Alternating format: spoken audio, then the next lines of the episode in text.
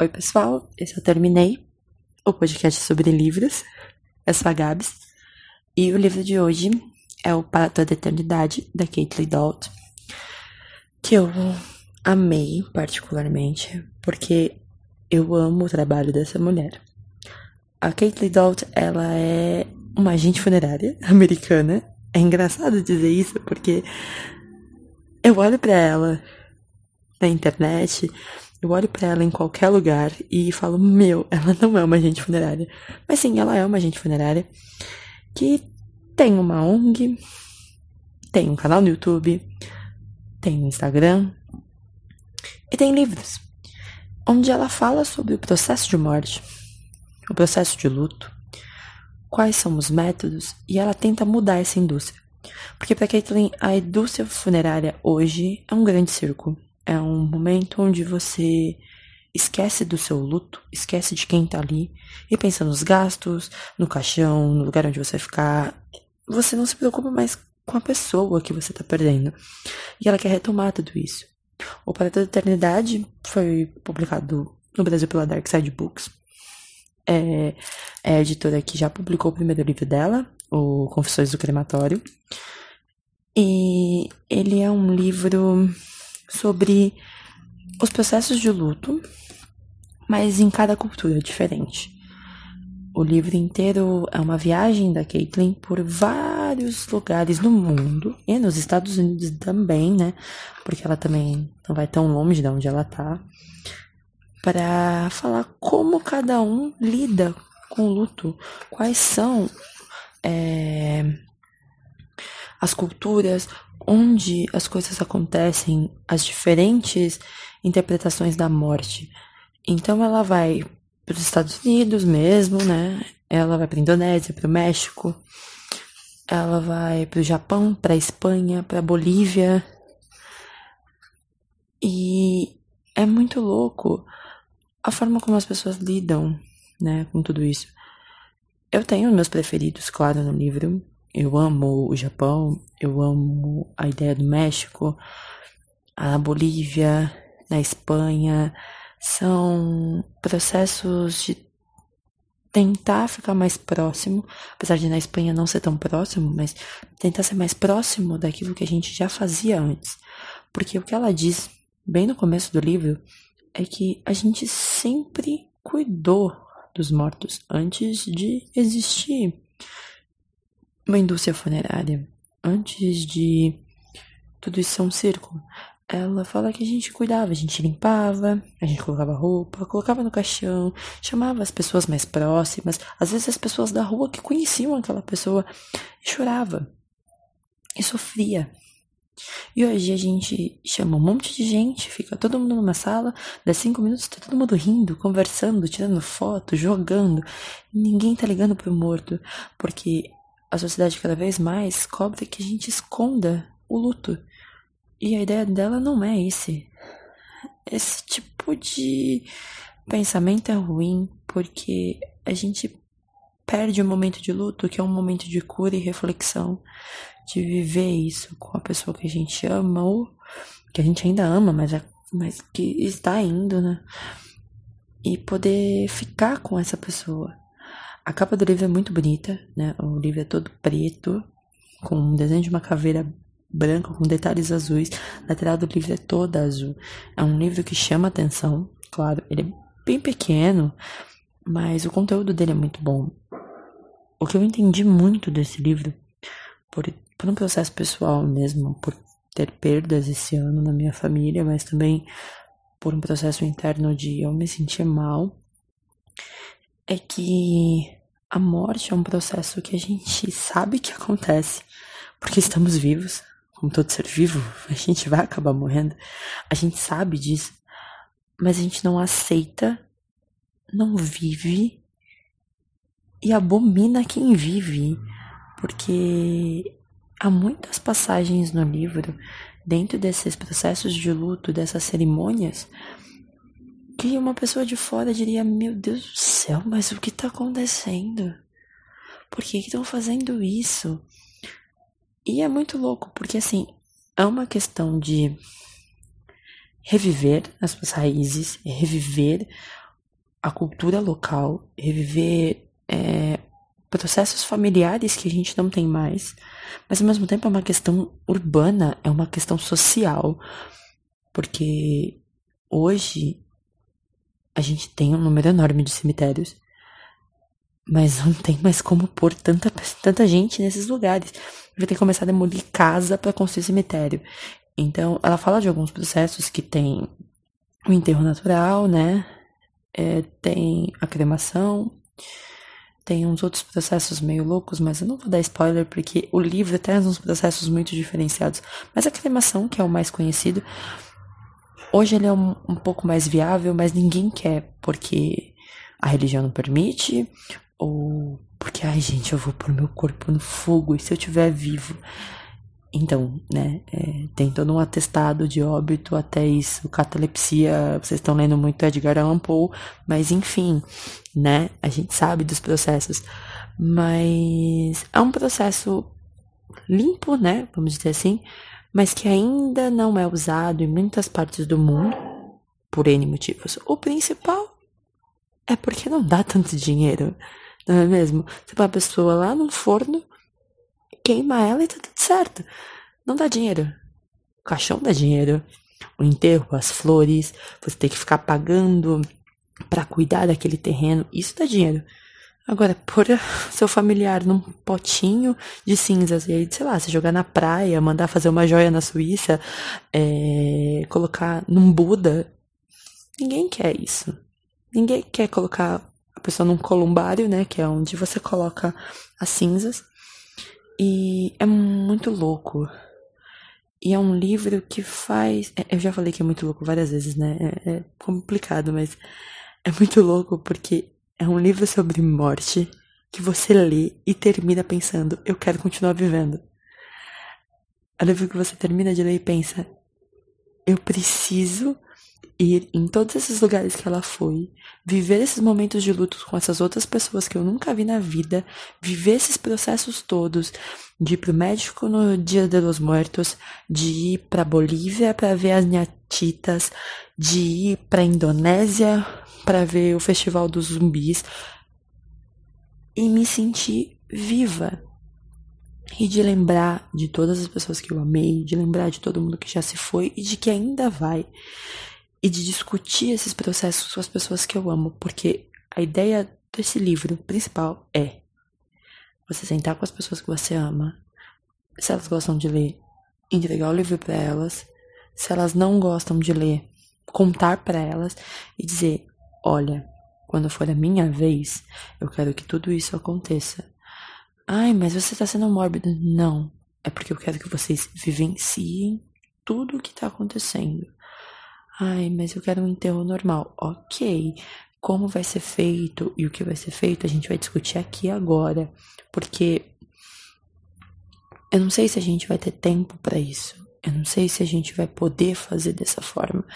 Porque hoje em dia as pessoas não têm tempo nem para se falar. A gente manda áudio no WhatsApp, aí a gente manda foto na internet, mas nunca tá presente. Quando tá presente é muito pouco. Se a gente tá presente, a gente tá presente com outras pessoas. Quem tá tendo tempo de ir no cemitério cuidar da lápide da família? Ah, mas se eu cremar vai ser um potinho em casa. Tá, mas vai estar tá com você. É que algumas culturas acham que estar com o corpo, com parte do corpo ou algo que represente isso é importante. Mas não necessariamente. Você necessita disso. Você tem que viver o que aconteceu. Você tem que chorar, você tem que sofrer, você tem que ficar ali e depois continuar. Ela mesma fala no final do livro que vá banhe sua mãe, se ela se for ela que for, arrume o cabelo, passe o batom que ela goste muito, que ela nunca imaginou que ela ia morrer sem aquele batom. Se você puder, guarde uma mecha do cabelo dela para você andar com aquilo com você. Não, mas para você ter uma lembrança física. Mas não se esqueça das pessoas que foram. Porque muitos dos rituais de outros países, de outras regiões, de outras culturas, é sempre lembrar. Porque, assim, para mim sempre foi muito forte a ideia do México, né, no Dia de los Muertos. O, o carinho que eles têm pelas pessoas que já foram. A ideia de você fazer uma festa e você não poder esquecer de fazer essa festa. Porque se você esquece essa pessoa esquecida. E ela some, então você faz todos os anos, quem morreu recente, quem morreu há 400 anos, faz uma festa, um altar, põe as comidas que essa pessoa gosta, toca as músicas que ela gosta, vai no cemitério, põe velas, dança, dorme lá. É muito louco pra gente aqui no Brasil, para os americanos, entender uma festividade dessa. Mas para eles é a vida, é festejar a morte, porque apesar de tudo, a gente vai passar por tudo isso. E vai ser triste, mas tem que ser feliz, porque a gente tem que seguir. E eles não esquecem das pessoas. Então, qual a melhor forma de comemorar a vida mas sem esquecer quem já se foi. E eles fazem uma festa. Eles põem caveiras pela cidade. Eles põem cores, eles põem velas, eles dormem, eles cantam, eles dançam, eles comem. E isso é lindo. Porque aproxima as pessoas. Porque a perda de todos não é a mesma. Mas todo mundo perdeu. Isso é todo mundo junto. E, e isso é muito bonito. E ela traz umas histórias de outros lugares que você fala, meu, por que não? E desde o primeiro livro da Caitlin, o Confissões do Climatório, eu fiquei refletindo sobre processos, né? Como seria, ou como eu queria que fosse. E no primeiro livro ela conta um pouco de um processo que eu achei muito legal, que está em desenvolvimento em alguns países, que é um pouco diferente. Tem algumas empresas que já vendem algumas coisas, mas ainda não, não é certo. Que é o seu corpo ser adubo por uma árvore. E ser plantado numa uma floresta e você virar uma árvore. Ah, mas é, tipo, uma árvore, está louca, vai demorar 500 anos pra isso acontecer. Ok. Mas eu vou sempre estar ali. E eu vou devolver pra natureza aquilo que eu tomei dela. Porque eu passei a vida toda, sei lá, eu tenho 24 anos, com quantos anos seja lá que eu for morrer, passei esse tempo todo usando da natureza, respirando ar, comendo, bebendo, vivendo aqui. E essa é uma devolução da energia que eu usei para ela. Claro que tem outros métodos meio estranhos, mas é uma ideia que, tipo, na minha cabeça seria muito mais viável. Eu faria facilmente para os meus netos, bisnetos, tataranetos um dia estarem numa floresta falar essa árvore aqui era minha tataravó. Ia ser muito legal. Pensa quão bonito ia ser isso. É, urbanamente falando, né? Pessoal aí de arquitetura e urbanismo ia achar maravilhoso. Porque não tem mais espaço, somos muitos. A gente vai morrer. E onde vai, onde vai ficar tudo isso? Não tem mais espaço. É, é complicado porque a gente precisa pensar isso como sociedade, mas ao mesmo tempo a gente tem que pensar isso como ser humano, de humanizar esses processos, porque eles são muito pesados, né? Obviamente, um corpo é ridículo porque a gente tem medo de uma coisa que a gente já tem, mas é que tá morto, né? Enfim, mas não transformar isso numa máquina, não fazer isso como se fosse só mais um morto. É alguém, é familiar de alguém, é, já foi o amor de alguém, já foi parte de alguém. Então, é muito importante. Eu acho que esse livro é um livro que eu recomendo para todas as pessoas no mundo e além dele, porque ele reflete e ele faz com que você ame mais a sua vida, mas não deseje assim, ai, a última coisa que eu quero é morrer. Não, pode, pode ser também, que seja uma coisa boa, sabe? Então, é uma indicação que eu dou pra todo mundo. Esse podcast eu vou mandar para o infinito e além, colocar naquelas cápsulas do tempo, para quando daqui 50 anos abrirem a cápsula do tempo e falarem: Eita, tem um podcast sobre morte, vamos ouvir. Porque é uma reflexão que a gente precisa fazer. Recomendo tudo que vocês puderem achar da Caitlyn. ela veio pro Brasil esse ano, eu não pude vê-la, porque eu não estava aqui. É... Mas ela é ótima. Ela tem um Instagram ótimo, arroba The Good Death. Olha que maravilha. Tem fotos bizarras, mas enfim, ela é ótima. Ela tem um, um canal no YouTube que ela fala desses processos todos. Ela tem os dois livros publicados no Brasil e tem mais um monte de coisa. Já tá escrevendo um outro livro. Então procurem mais sobre ela. Mas ao mesmo tempo, procurem mais sobre os processos de morte. Porque. Ah, é macabro, é, é, é ridículo falar sobre isso. Às vezes as pessoas falam, ai, como você é mórbida.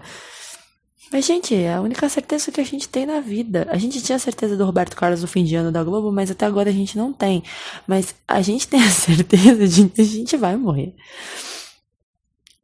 E por que fazer disso uma coisa ruim ou um gasto só? Não ser algo bom para todo mundo, para a família, para quem morreu, para quem ficou. É tipo é para ser bonito, é para ser memorável, é para ser lembrado sempre. Então eu recomendo muito. Eu amei demais desse livro. Eu demorei muito para lê-lo porque eu pensei, eu vou ler esse livro e ela não lançou mais nada aqui no Brasil. E eu vou ficar louca sem pensar sobre, mas ele me faz refletir muito, muito mesmo, muito. Então essa é a recomendação. Esse é o livro que eu terminei de ler. E quem já leu algo da Caitlyn, por favor me diga. Vamos ser amigo verdadeiro, aquelas. No Instagram, no Twitter, no arroba Batista7. Eu vou deixar a capa do livro na capa do podcast.